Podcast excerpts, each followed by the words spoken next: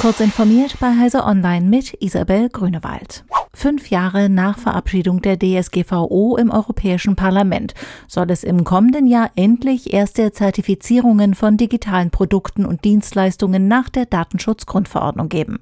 Sebastian Meisner, Geschäftsführer des Bonner Datenschutzzertifizierers Europrice, erklärte gegenüber Heise Online, dass der Grund für die unerwartet lange Verzögerung darin liege, dass erstmals festgestellt werden musste, welche Anforderungen eine Zertifizierungsstelle erfüllen muss.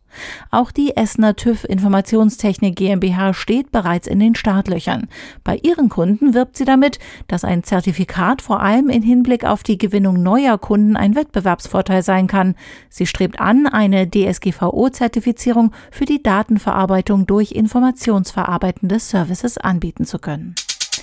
Neben dem angepassten Mauszeiger führen unter Umständen auch die Finder-Suche, das Kontrollzentrum und FaceTime zu einer extrem hohen RAM-Auslastung in macOS Monterey.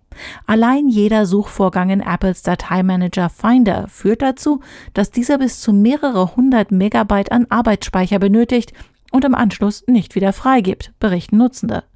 Die Belegung des Arbeitsspeichers und der Speicherdruck können in der Aktivitätsanzeige überprüft werden.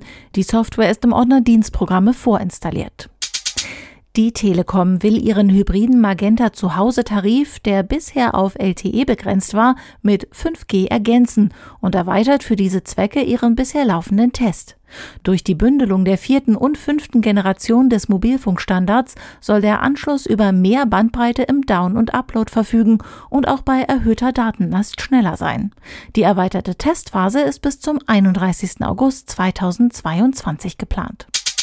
Der Solar Orbiter der ESA hat seinen ersten Vorbeiflug an der Erde unbeschadet überstanden und ist wieder auf dem Weg ins Innere des Sonnensystems. Das hat die Europäische Weltraumagentur auf Twitter mitgeteilt.